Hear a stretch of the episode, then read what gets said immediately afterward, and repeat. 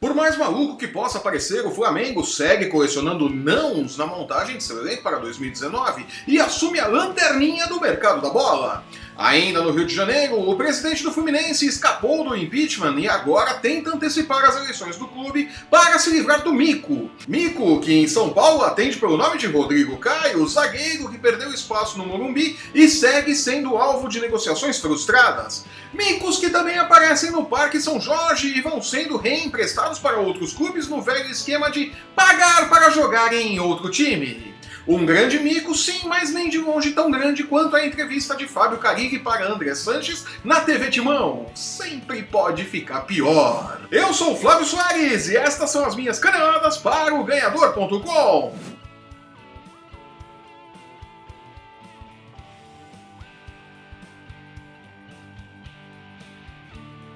Mal sentou-se na ponte de comando do Flamengo, a nova diretoria vem colecionando fiascos no mercado da bola. Começou com Pablo, o atacante do Atlético Paranaense, que foi um dos artilheiros do Brasileirão e, assim como Henrique Ceifador em 2017, despertou a cobiça de vários clubes do Brasil e acabou recusando o rubro-negro para fechar com o São Paulo.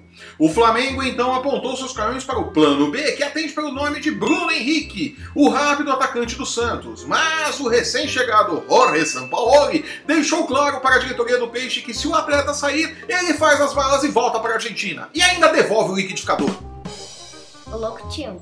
Com dois nãos na cara, a bola da vez virou o zagueiro Dedé, que fez uma temporada maravilhosa pelo Cruzeiro, mas a cartolagem celeste deixou claro que só vende Dedé por uma proposta fora do comum ou indecente. Show me the money! E que 15 ou 20 milhões de reais não bastam para tirar o atleta da toca da raposa. Recusaram legal a proposta de 15 milhões que o Flamengo fez, né?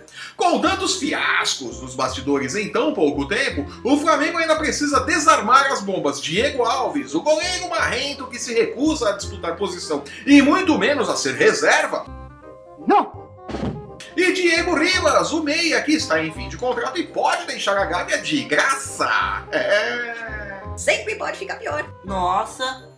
Sem dúvida, um começo de gestão bagunçado que, se continuar assim, pode, nos próximos anos, destruir as poucas coisas boas construídas pela gestão bandeira de mel, que são contas em ordem e dinheiro em caixa para investir na montagem de bons elencos. Vamos ficar de olho aí no Flamengo, né? Seguindo no Rio de Janeiro, com o arquivamento do processo de impeachment, o presidente do Fluminense, Pedro Abad, tenta agora convencer os vários grupos políticos do clube a antecipar as eleições de novembro de 2019 para janeiro de 2019 e empossar uma nova diretoria e, obviamente, um novo presidente. No início do ano, em uma tentativa de pacificar os bastidores do clube e passar para frente o gigantesco mico que é administrar o confuso e falido tricolor das Laranjeiras. Pior para Fernando Diniz, técnico que chega ao clube pelas mãos de um presidente que deve cair nas próximas semanas e pode ver seu trabalho interrompido antes mesmo de ser iniciado. Tá brincando, né? Apesar de Abad garantir que o nome de Diniz foi bem recebido pelos possíveis futuros presidentes do clube. Aham. Aham, Cláudia, senta lá. Ainda falando em micos, Rodrigo Caio está para se tornar o grande mico do São Paulo. Não pode. Com o contrato com o clube até 2021, o zagueiro, que foi pouco aproveitado por Diego Aguirre nesta temporada e também teve problemas físicos que o afastaram dos gramados por um tempo, viu o tricolor e o Barcelona entrarem em um acordo por seu empréstimo de seis meses, a custo zero, com valores de compra fixados em 15 milhões de euros. Mas, após o zagueiro fazer exames médicos em uma clínica na capital paulista, o clube espanhol deu por encerrada a negociação e anunciou a contratação do zagueiro colombiano Jason Murillo, do Valência Valência. Em 2015, Caio passou por uma situação semelhante com o próprio Valência. Viajou até a Espanha, mas, reprovado nos exames médicos, voltou para o tricolor. Sem contar com a simpatia da torcida e também em desgraça com a diretoria, Rodrigo Caio começará a temporada 2019 com potencial para ser o grande mico do São Paulo em 2019. A menos, é claro, que André Jardine consiga recuperar o jogador ou que apareça algum clube interessado em contratá-lo. Tá realmente complicada a vida do Rodrigo Caio no São Paulo já há algum tempo, né? Não é de hoje.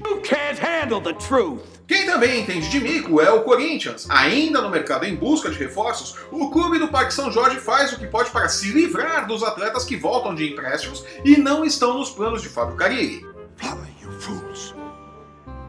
Precisando ainda de um zagueiro em seu elenco, o Timão acertou o empréstimo do zagueiro Iago. É, vai entender, né? Precisa de zagueiro, mas manda um zagueiro emprestado. Né? Aquelas situações que não fazem sentido, né? De toda forma, o Iago voltou do Botafogo e deve ir para o Goiás, que também deve ser o destino de Marlone, outro atleta que não está nas graças de Carilli e deve seguir para o Goiás também por empréstimo.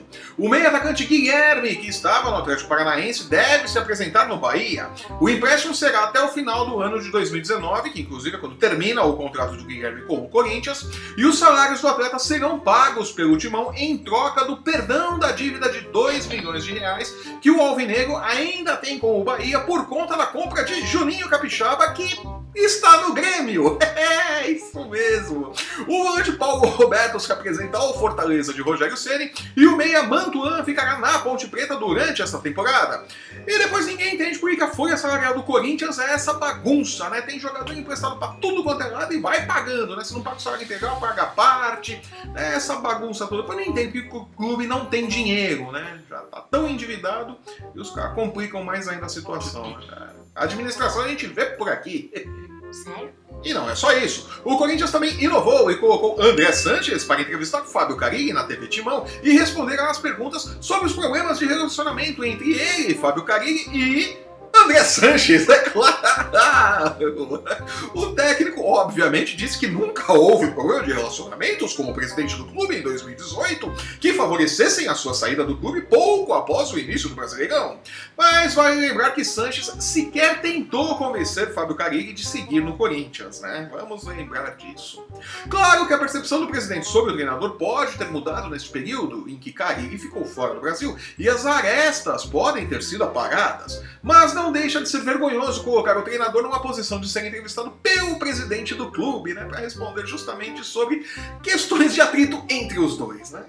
É, Ficou esquisito, pessoal. Sério? E fechando o programa de hoje com uma notinha internacional e não, recuso-me a falar do passeio de Neymar no shopping em São Paulo. Isso não é pauta! José Mourinho mal saiu do Manchester United e já foi cogitado pela imprensa no Real Madrid. Mas a diretoria merengue não perdeu tempo em lembrar da passagem vitoriosa do treinador pelo clube e também de seus problemas de relacionamento com o elenco em Madrid e por todos os lugares por onde passou desde então, né? Chelsea e Manchester United. Fechando assim as portas do clube para o professor neste momento e reforçando a imagem de Vanderlei Luxemburgo português que Mourinho vem construindo tão bem nos últimos anos. E sem mais tempo para falar bobagens, eu fico por aqui. Eu sou o Flávio Soares e estas foram as minhas caneladas para o ganhador.com. Acabou. Se você está assistindo esse programa pelo YouTube, aproveite, assine nosso canal e veja nossos programas sobre NFL, UFC, basquete, MMA e os odds das casas de apostas para a quantidade de nãos que o Flamengo receberá até o final do ano. Siga o ganhador nas redes sensuais e não perca um lance no seu esporte favorito. Somos muito mais do que futebol, queridos duendes do Papai Noel. No post que acompanha este vídeo você encontra os links para seguir o ganhador no Facebook, no Instagram e no Twitter. Acesse o ganhador.com e não perca nossas dicas e palpites para os jogos da rodada nas principais competições esportivas do mundo. Eu volto na próxima terça-feira com a pança cheia de panetone e a cabeça cheia de cidra vagabunda, comentando os cardápios das principais ceias de Natal dos clubes brazucas. Até lá! Tchau.